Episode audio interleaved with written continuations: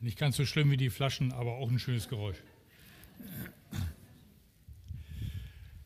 Ja, ich möchte zu Beginn der Predigt noch beten. Danke, danke, dass du deinen Geist uns gesandt hast. Vor knapp 2000 Jahren das erste Mal und auch heute immer wieder tust du das. Und dafür danke ich dir und bitte dich, dass du jetzt durch deinen Geist zu uns redest. Amen. Jawohl, was für ein Thema an Pfingsten, das geht doch gar nicht anders. Wie werde ich mit dem Heiligen Geist erfüllt? Das ist doch die spannende Frage, wenn wir in die Bibel hineinschauen und sehen, was an Pfingsten passiert ist. Aber vorher schon hat Jesus seinen Jüngern versprochen, dass er sein Wort halten wird und dass er seinen Geist senden wird. Johannes hat als einziger von den vier Evangelisten ausführlicher dargestellt, wie das damals gewesen ist. Die letzten Stunden, die Jesus mit seinen Jüngern verbracht hat, bevor dann der, die Festnahme und die Kreuzigung passierten. Johannes hat es uns aufgeschrieben und wir lesen das in Johannes 14 ab Vers 23, wo Jesus sagt, wer mich liebt, der wird mein Wort halten und mein Vater wird ihn lieben und wir werden zu ihm kommen und Wohnung bei ihm nehmen. Wir, Vater und Sohn. Es ist der Geist, der in dem Vater und der in dem Sohn ist, der uns geschenkt ist, der Heilige Geist. Wir haben also Jesus und den Vater in dem Heiligen Geist in uns, wenn wir ihn als unseren Retter angenommen haben. Und dann Vers 26, aber der Tröster, der Heilige Geist, den mein Vater senden wird, in meinem Namen, der wird euch alles lehren und euch an alles erinnern, was ich gesagt habe. Das ist so großartig. Und ich weiß nicht, ob ihr das kennt, wenn ihr in einer Situation seid und manchmal denkt, oh, wie geht es jetzt weiter? Und dann kommt manchmal so ein, ein Bibelvers oder manchmal auch eine Liedzeile. Ich weiß nicht, ob ihr das kennt. Manchmal steht man morgen auf und hat so ein, so ein Lied im Kopf. Kennt ihr das? Wer kennt das auch? Jo, herzlich willkommen. Super, ich bin nicht der Einzige. Schön. Manchmal summt man das vor sich hin, manchmal singt man es, manchmal ist das einfach auch im Kopf. Und das ist der Heilige Geist, der uns erinnert und der manchmal genau passend für den Tag diese Verse und diese Worte in unseren Kopf bringt. Wie erleben wir denn den Heiligen Geist? Schauen wir doch erstmal, wie die Jünger ihn erlebt haben. Apostelgeschichte Kapitel 2, da geht es dann so richtig los. Und ich will uns gar nicht den ganzen Abschnitt lesen, aber einfach nur mal die ersten Verse, dass wir so einen kleinen Eindruck bekommen. Die Jünger und auch der erweiterte Jüngerkreis und die Frauen, die Jesus nachgefolgt sind, die hatten sich lange zusammengetan und gebetet. Und dann am äh, Pfingsttag ging es los. Vers 1. Am Pfingsttag waren alle versammelt. Plötzlich ertönte vom Himmel ein Brausen wie das Rauschen eines mächtigen Sturms und erfüllte das Haus, in dem sie versammelt waren. Dann erschien etwas, das aussah wie Flammen, die sich zerteilten wie Feuerzungen, die sich auf jeden einzelnen von ihnen niederließen. Und alle Anwesenden wurden vom Heiligen Geist erfüllt und fingen an, in anderen Sprachen zu sprechen, wie der Heilige Geist es ihnen gab. Und wenn ich mir das so vorstelle, die, die waren ja wahrscheinlich erst noch drinne, ja? Und dann passierte das, die haben wahrscheinlich alle irgendwie das Rauschen gehört, die haben diese Feuerzungen gesehen und dann haben die auf einmal angefangen, in fremden Sprachen zu sprechen. Und das fanden die gar nicht komisch. Ja? Die waren ja noch drinne. Da war ja noch gar keiner, der diese andere Sprachen verstand aber die waren so begeistert von dem, was passierte, dass sie das einfach gemacht haben. Und vielleicht haben sie sich dann angeguckt und keiner hat den anderen mehr verstanden, aber war auch egal. Lass uns doch mal rausgehen. Vielleicht gibt es da ja jemand, der versteht, was wir hier sagen. Der Heilige Geist lässt uns nicht in unserer Gebetskammer. Er bringt uns raus zu den Menschen. Das ist da passiert. Und sie fingen an, Gott zu loben. Das erleben wir nicht nur an Pfingsten, sondern das erleben wir auch weiter noch in der Apostelgeschichte, die ja praktisch die Geschichte darüber ist, wie es weitergeht, nachdem Jesus in den Himmel aufgefahren ist, wie wir es am Anfang der Apostelgeschichte gehört haben. Und da passiert das immer wieder, dass die Jünger und andere, die zum Glauben gekommen waren, losziehen und anderen erzählen und dann daraufhin auch der Heilige Geist in Erscheinung tritt. Zum Beispiel erleben wir das in der Apostelgeschichte 10, da ist es so, dass Petrus zu dem ersten Heiden Cornelius gesandt wird und erlebt, was da passiert. Und das übersteigt auch seine Vorstellungskraft, weil er dachte, Jesus und der Messias sind für das Volk Israel gekommen und jetzt auf einmal passiert etwas bei Menschen außerhalb des Volkes Israel. Und da heißt es noch, während Petrus sprach, kam der Heilige Geist über alle, die seine Botschaft hörten. Die jüdischen Gläubigen, die mit Petrus gekommen waren, staunten, dass Gott auch Nichtjuden den Heiligen Geist schenkte, denn sie hörten sie in anderen Sprachen reden und Gott loben. Das wäre mal ein echter Grund, die Predigt zu unterbrechen. So ist das passiert. Ja? Petrus predigt und wenn jemand erstmal in Fahrt ist und das auch gerne macht und mit Leidenschaft, dann lässt er sich so einfach nicht unterbrechen. Ja, ich habe hier noch zwei Punkte. Da kann ja kommen, wer will. Aber der Heilige Geist kommt auf eine Art und Weise, dass mittendrin die Leute auf einmal Halleluja und was auch immer rufen und vielleicht noch in anderen Sprachen und anfangen, Gott zu loben. Also, wenn ihr mitten in der Predigt auf einmal noch ein Lied habt und das gemeinsam anstimmt, dann sage ich da nichts gegen, dann komme ich runter und wir singen das weiter. Das ist da passiert. Sie fingen an, Gott zu loben. Ja, das heißt, es muss irgendwie was Gutes gewesen sein. Der Heilige Geist fängt an, uns für Gott zu begeistern. Und sie empfingen eine neue Sprache, heißt es hier. Der Heilige Geist schenkt uns viele Gaben. Ich habe das auch am letzten Sonntag erwähnt und ich möchte heute auf eine Gabe besonders eingehen, aber das nochmal erwähnen. Er schenkt uns viele natürliche und übernatürliche Gaben. In 1. Korinther 12, ab Vers 7 lesen wir das. Da schreibt Paulus an die Korinther, jedem von uns wird eine geistliche Gabe zum Nutzen der ganzen Gemeinde gegeben. Dem einen gibt der Geist also die Fähigkeit, guten Rat zu erteilen, einem anderen verleiht er die Gabe besonderer Erkenntnis, dem einen schenkt er einen besonderes große, großen Glauben, dem anderen die Gabe, Kranke zu heilen. Die sind auch besonders willkommen bei unserem Anbetungsabend. Das alles bewirkt der eine Geist. Dem einen Menschen verleiht er Kräfte, dass er Wunder tun kann, einem anderen die Fähigkeit zur Prophetie. Wieder ein anderer wird durch den Geist befähigt zu unterscheiden, ob wirklich der Geist Gottes oder ein anderer Geist spricht. Und dem einen gibt der Geist die Gabe, in anderen Sprachen zu sprechen, während er einen anderen befähigt, das Gesagte auszulegen. Dies alles bewirkt aber ein und derselbe Heilige Geist, indem er diese Gaben zuteilt und allein entscheidet, welche Gabe jeder Einzelne erhält. Gabe, das ist ein altes Wort für Geschenk. Gott beschenkt uns mit dem Heiligen Geist und durch den Heiligen Geist auch durch diese übernatürlichen Gaben. Und er teilt aus, wie er das passend findet. Und ich möchte heute mal auf eine Gabe besonders eingehen, weil sie ähm, uns so ein bisschen ungewohnt vorkommt und wir uns fragen, tut das denn Not? Muss das denn sein? Das ist diese Gabe der Zungenrede oder der Sprachenrede, die uns irgendwie etwas fremd vorkommen kann. Und ähm, ich muss von mir erzählen, als ich das zum ersten Mal erlebt habe, da habe ich in Hamburg studiert und ähm, war in einer Gemeinde, die das also auch so praktiziert haben, äh, so am Ende der Lobpreiszeit, dass sie in anderen Sprachen, also in dieser Zungenrede gesungen haben. Und irgendwie war das so eine Mischung aus klang musikalisch total gut. Also äh, ich glaube, Eduard, du hättest dich da auch total wohlgefühlt. Du bist so ein, so ein Jesser.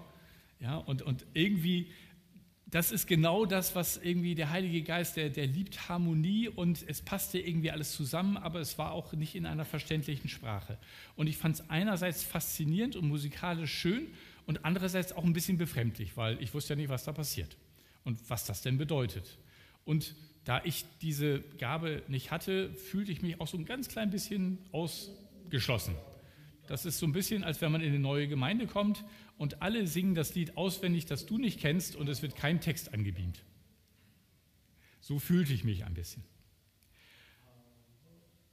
In 1. Korinther 13 schreibt Paulus in diesem Kapitel, das wir gerne bei Trauungen hören über das hohe Lied der Liebe, schreibt er am Anfang, wenn ich in den Sprachen der Welt oder mit Engelszungen reden könnte, aber keine Liebe hätte, wäre mein Reden nur sinnloser Lärm wie ein dröhnender Gong oder eine klingende Schelle. Was ist denn Zungenrede eigentlich? Zungenrede, das ist eine Sprache, die uns der Heilige Geist gibt, die aber uns nicht überfällt. Das heißt, wenn Gott uns diese Gabe schenkt, dann können wir bewusst damit anfangen zu sprechen und am Anfang ist das erstmal komisch, aber wir können auch aufhören. Das heißt, wir werden also nicht sozusagen überfallen und hören uns selber zu, wenn das passiert, sondern ähm, es gehört ein Zusammenwirken. Wenn ich das möchte und den Mund aufmache und anfange zu sprechen, dann kann der Geist Gottes eine solche Sprache geben. Und es kann tatsächlich, wie Paulus hier schreibt, in Sprachen der Welt oder mit Engelszungen. Es kann eine auf dieser Welt vorhandene Sprache sein. Das heißt, dass ich dann eventuell Russisch oder Griechisch oder Chinesisch spreche und es selber aber nicht verstehe. Ist ja denn, ich habe auch die Gabe der Auslegung bekommen. Das ist was anderes. Aber es kann eben auch passieren, und das ist immer wieder auch passiert, dass so jemand, der in Sprachen betet, neben jemand steht und der sagt, woher kannst du meine Sprache? Weil das vielleicht eine Person aus dem Land ist, wo man gerade in dieser Sprache gesprochen hat. Der Heilige Geist schenkt uns übernatürlich eine Sprache und es kann eine vorhandene Sprache auf dieser Erde sein oder eine Sprache der Engel, wie Paulus sagt, die es hier so auf dieser Welt nicht gibt. Was ist denn diese Zungenrede eigentlich? Eigentlich ist diese Zungenrede ein Gebet zu Gott. In 1. Korinther 14, Vers 2, also nach diesem Hohelied der Liebe, schreibt Paulus, denn wer in Zungen redet, der redet nicht zu Menschen, sondern zu Gott. Das ist eine gute Umschreibung für Gebet. Wenn wir mit Gott reden, nennen wir das Gebet. Das heißt, wenn ich in Zungen, also in einer anderen Sprache, mit Gott rede, die er mir geschenkt hat, dann ist das ein Gebet. Und dann fragt man sich, naja, beten können wir auch ohne diese Zungenrede. Was soll das denn? Braucht man das denn wirklich? Es ist ein Geschenk. Wir brauchen es nicht, aber wir freuen uns manchmal über Geschenke auch zum Geburtstag, oder? Und das eine oder andere Geschenk, das wir zum Geburtstag kriegen, das können wir sogar gebrauchen, oder? Ich muss zugeben, je älter ich werde, desto mehr Mühe habe ich mir was zu wünschen. Aber ich freue mich trotzdem jedes Mal, wenn sich meine Frau oder Kinder Gedanken gemacht haben und tatsächlich auch mir etwas schenken, wo ich nicht mit gerechnet habe. Und so ist es auch, dass Gott uns etwas schenkt, das für uns hilfreich ist. Denn in 1. Korinther 14, Vers 4 schreibt Paulus, wer in Zungen redet, der erbaut sich selbst. Das heißt, meine Beziehung zu Gott wird intensiviert, wenn ich in dieser Zungenrede, in dieser Sprachenrede mit ihm rede, bete. Und das ist eigentlich das Ziel, dass die Beziehung zu Gott intensiver wird. Ich muss gestehen, dass ich eigentlich bei diesem Thema sehr unverdächtig bin, zu begeistert zu sein. Denn ich komme aus einem ähm, gemeindlichen Hintergrund, wo eigentlich gesagt wurde, Heiliger Geist, Gefühle, da wird es gefährlich. Und das mit der Sprachenrede hat sowieso aufgehört, das war einfach so in den ersten Jahrhunderten vielleicht und dann nicht mehr.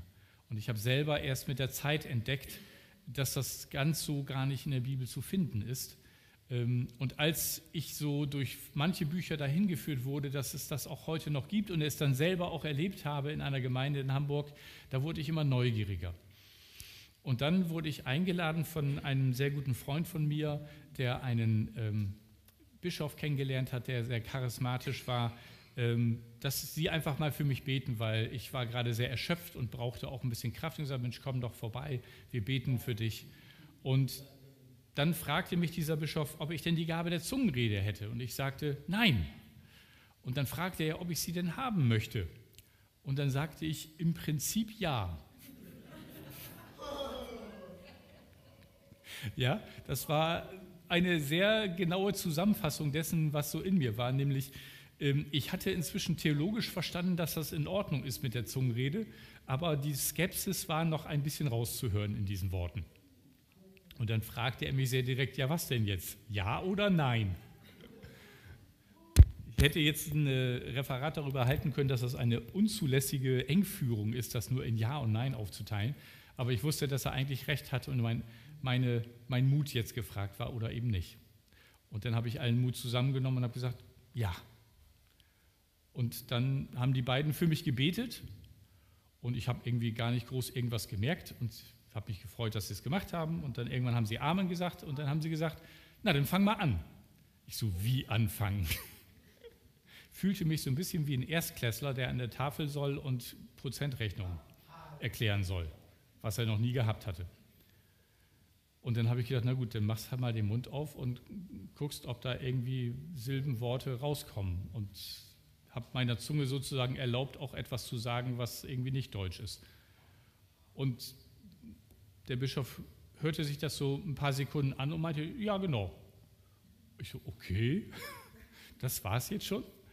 Und ähm, das war einerseits ein bisschen ernüchternd, dass das nicht irgendwie so mit Brausen vom Himmel wie Pfingsten passierte, aber irgendwie habe ich mich auch gefreut, dass das tatsächlich geklappt hat. Sie haben gebetet und ich habe diese Gabe empfangen. Und dann bin ich damit nach Hause gefahren und habe ähm, gedacht, ja, dann, dann möchte ich das jetzt üben. Und habe mir so ein kleines Heft geholt, wie, ähm, wo drin stand, wie wir lernen können, Gott anzubeten. Und am Ende dieses Buches standen einfach so Gebete, schriftliche Gebete drin, und die habe ich gebetet, einfach so, um hineinzukommen, wie geht das eigentlich, Gott anbeten. Und dann stand irgendwann äh, Punkt, Punkt, Punkt und jetzt in Klammern bete mit eigenen Worten weiter. Und das habe ich dann getan und habe dann auch diese Zungenrede, diese Sprachenrede dann laut gesprochen. Und was ich gemerkt habe, war, ich habe es nicht mit meinem Verstand verstanden. Also ich hatte nicht die Gabe der Auslegung. Paulus sagt auch in 1. Korinther 14, der Verstand bleibt fruchtleer. Schöne Formulierung für keine Ahnung, was ich da sage. Aber das ist gar nicht so schlimm, habe ich gemerkt. Denn ich habe körperlich ähm, so ein, wie so ein Schauer über den Rücken öfters gehabt, wenn ich das getan habe. Und das ist irgendwie ein, bei mir ein Gefühl von Wohlbefinden und von Nähe. Und ich habe gemerkt, dass meine Liebe zu Jesus und zum Vater gewachsen ist dabei. Und deswegen habe ich das weiter praktiziert. Und manchmal werde ich gefragt, was, wie kann man das denn so erklären, wenn das etwas ist, wenn, was man nicht versteht. Und mir ist irgendwann aufgefallen, ähm, Ehepaare, die sich lieben, lernen einander zu verstehen ohne Worte. Kennt ihr das? Man muss manchmal den anderen nur angucken und man weiß, was der jetzt denkt oder was der jetzt machen würde. Ja, wenn, wenn sozusagen Gäste da sind und der eine guckt den anderen an und der andere steht auf, geht raus, holt eine Kerze, stellt die auf den Tisch und zündet die an, dann ist das passiert. Ohne Worte war irgendwie dem anderen klar, Mensch, das wird jetzt passen. Und es sind keine Worte gefallen. Und so ähnlich ist das mit der Sprachenrede. Es ist eine Sprache der Liebe zwischen Gott und dir und mir. Und deswegen möchte er sie uns so gerne schenken. Wann ist denn dieses Sprachengebet überhaupt hilfreich? Ich möchte drei, drei Situationen oder drei Punkte hier nennen. Das eine ist beim Lobpreis und bei der Anbetung. Wir haben den großen Vorteil, dass wir tolle Anbetungslieder haben und, und Menschen auf der ganzen Welt neue Lieder schreiben und durch das Internet erreicht uns das alles ganz schnell und wir können neue Lieder singen und immer mit neuen Worten Gott anbeten. Aber manchmal ist das so, dass man denkt, äh, ja, ich singe den Chorus gerne, aber irgendwie würde ich gerne mit eigenen Worten Gott anbeten. Und dann tun wir das vielleicht im Gebet und irgendwann stellen wir fest, oh, irgendwie jetzt fällt mir eigentlich nur noch die gleiche Formulierung ein, die ich schon zweimal gesagt habe. Und dann kann ich in Zungen beten, weil ich weiß, das ist eine Sprache, die Gott versteht, mit der ich ihn anbeten kann, auch wenn mir die Worte fehlen. Dafür ist das eine Hilfe. Und das Zweite ist in Drucksituationen. Kennt ihr bestimmt auch irgendeine Situation, wo eine Nachricht reinkommt, ähm, irgendwas ist schiefgelaufen, ihr müsst irgendwas tun, ihr wisst aber nicht genau was oder in welcher Reihenfolge. Und dann möchte man am liebsten beten, aber man weiß gar nicht so richtig wofür, weil man das gar nicht versteht, weil es so komplex und schwierig ist. Und dann dürfen wir auch gerne in dieser Sprachenrede beten, weil Gott versteht ja, was wir dann beten. Und der Geist ist es, der in uns das betet und der weiß auch, worum es geht. Und so können wir das in dem Moment beten und oft ist es so, dass dann auch ein Gedanke kommt und wir erstmal den nächsten Schritt wissen. Und das Dritte ist in der Fürbitte für andere. Manchmal bekommen wir einen Hilferuf von jemandem, der sagt, äh, ich bin gerade in einer Notsituation, ich kann dir aber nicht genau schreiben, was es ist, aber bitte bete für mich. Und dann können wir mit unserer Sprache für den anderen beten, aber wir wissen ja gar nicht genau, worum es geht. Und dann können wir auch in dieser Sprachenrede beten und sie gebrauchen und den Heiligen Geist in uns beten lassen, was für den anderen Menschen gerade richtig ist.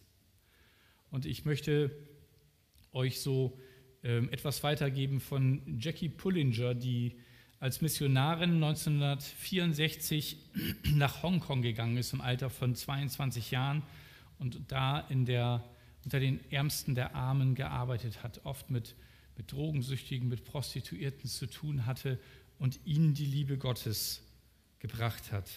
Und sie berichtet, wie sie selber das erlebt hat, als sie diese Sprachenrede geschenkt bekommen hat. Und sie schreibt, ich betete nun jeden Tag in der Sprache des Geistes und bat den Heiligen Geist, mir zu helfen, für die zu beten, die er erreichen wollte. Nach wie vor hatte ich keine Gefühle dabei. Etwa sechs Wochen danach geschah es immer häufiger, dass ich ohne jede Anstrengung Menschen zu Jesus führte. Gangster fielen mitten auf der Straße schluchzend auf die Knie. Frauen wurden geheilt. Heroinsüchtige wurden durch ein Wunder frei von ihrer Sucht. Und ich wusste, dass das alles nichts mit mir zu tun hatte. Und weiter schreibt sie, mit, mit Hilfe meiner Freunde begann ich auch die anderen Gaben des Geistes einzusetzen und wir verbrachten einige gesegnete Jahre im Dienst zusammen.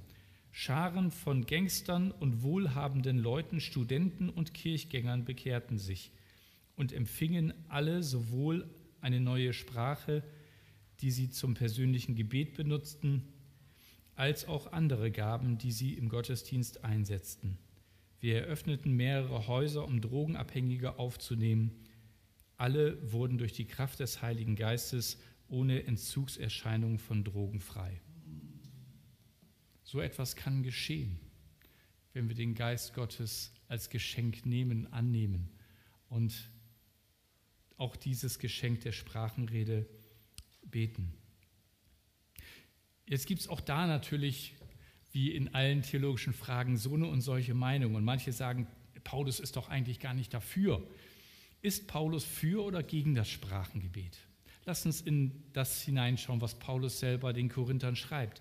In 1. Korinther 14, Vers 19 schreibt er, aber ich will in der Gemeinde lieber fünf Worte reden mit meinem Verstand, damit ich auch andere unterweise als zehntausend Worte in Zungen.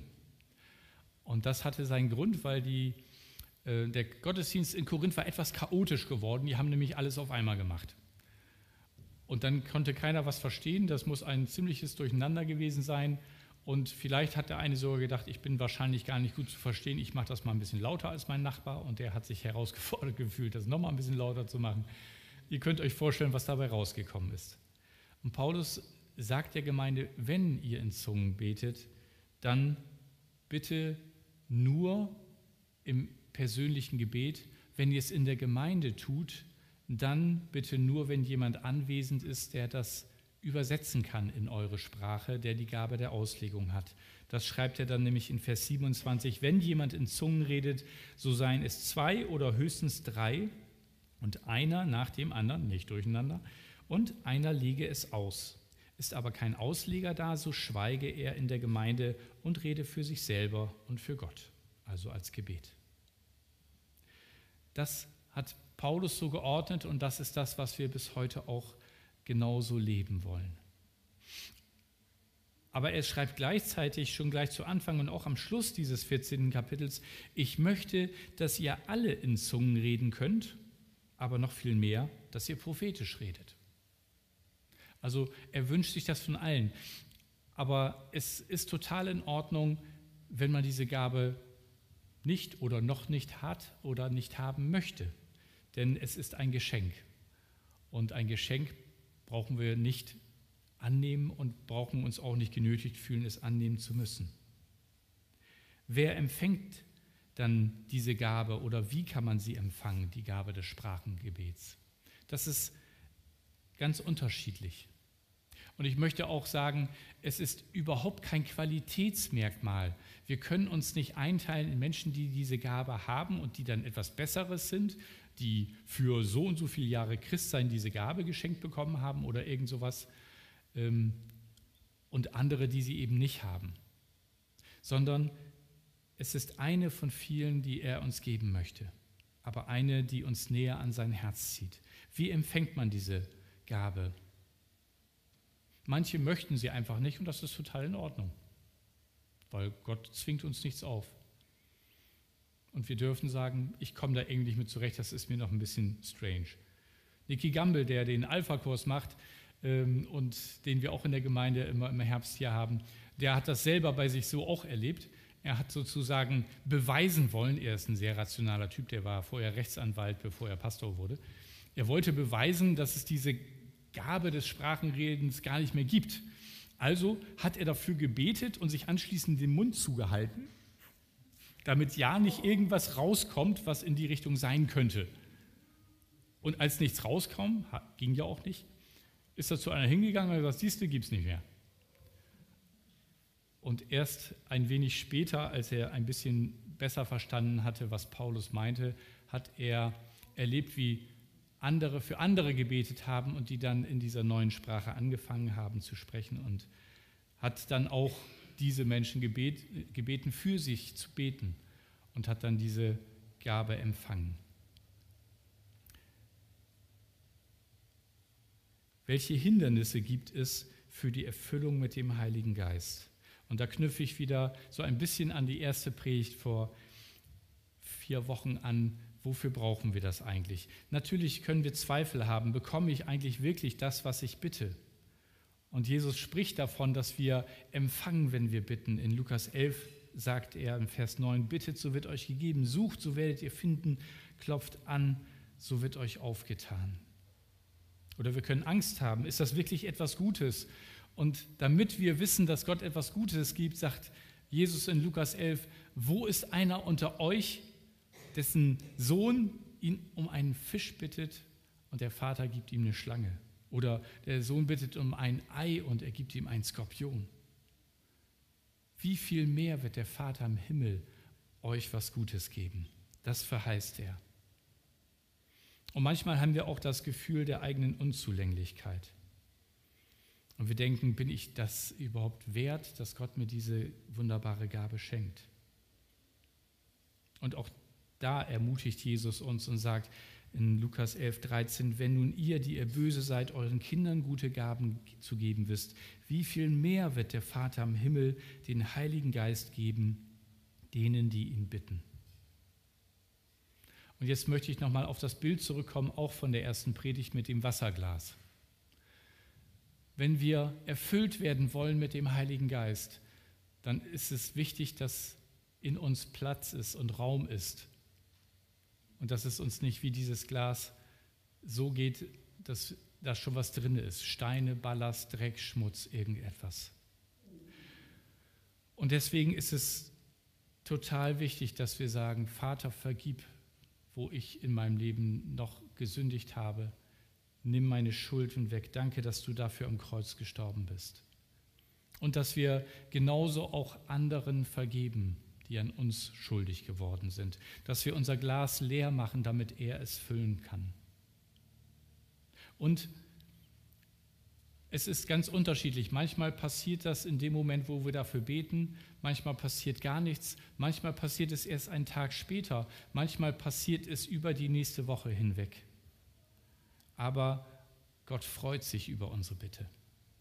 Und deswegen dürfen wir auch immer wieder beten. Und obwohl wir dieses Pfingstfest kennen und das, was da passiert ist, lesen wir in der Apostelgeschichte, dass Petrus auch nach Pfingsten nochmal wieder vom Heiligen Geist erfüllt wurde.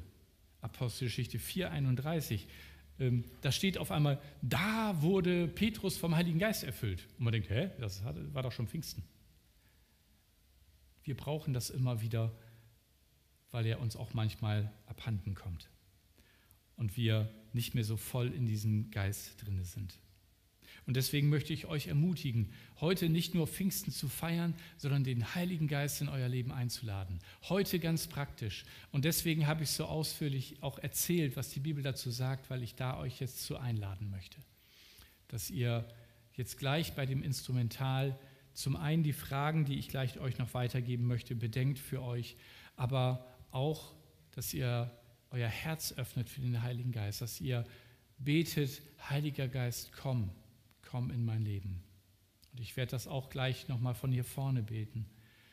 Und wenn ihr die Sehnsucht danach habt, dann wird er kommen in euer Leben und dann wird er in euer Herz kommen. Und dann können wir gleich gemeinsam noch das Mahl feiern und wir können gemeinsam äh, auch nach dem Gottesdienst uns darüber austauschen. Und ich lade ein, auch zum Predigt-Nachgespräch. Und wir laden euch auch ein, während des Instrumentals nach der Predigt dürft ihr gerne nach hinten kommen. Hinten rechts werden vier Personen stehen aus unserem Seelsorgeteam und für euch beten, wenn ihr möchtet, dass ihr den Heiligen Geist empfangt. Ihr könnt es bei euch für euch selber machen am Platz oder ihr könnt dieses Angebot nutzen. Das Instrumental wird ein wenig länger sein. Und diese Fragen möchte ich euch noch mit auf den mitgeben. Gibt es noch etwas, wo ich Gott um Vergebung bitten sollte? Gibt es noch etwas, wo ich anderen vergeben muss? Und dann die Frage, will ich mit dem Heiligen Geist erfüllt werden? Dann bitte darum. Ganz einfach. Und vielleicht geht es euch so ein bisschen wie mir, als ich gefragt wurde, ob ich diese Zungenrede haben möchte. Manchmal muss man einfach den Mut zusammennehmen und sagen, ich probiere es mal aus. Und ich möchte euch Mut machen, denn Gott ist der Vater der Liebe. Er ist Liebe in Person und er gibt euch nur Gutes. Birgit, darf ich dich schon mal nach vorne bitten und ich möchte zum Abschluss noch beten. Danke, Jesus. Danke, dass es der Geist ist, der in dir und im Vater ist, den du zu uns gesandt hast. Und wir wünschen uns doch so, mehr zu werden wie dir. Und ohne deinen Geist geht das gar nicht. Und darum, Herr, sende uns deinen Geist heute hier in die Philippus-Gemeinde. Erfülle unsere Herzen, sende deinen Heiligen Geist. Heiliger Geist, komm und erfülle du uns. Danke für deine Liebe. Amen.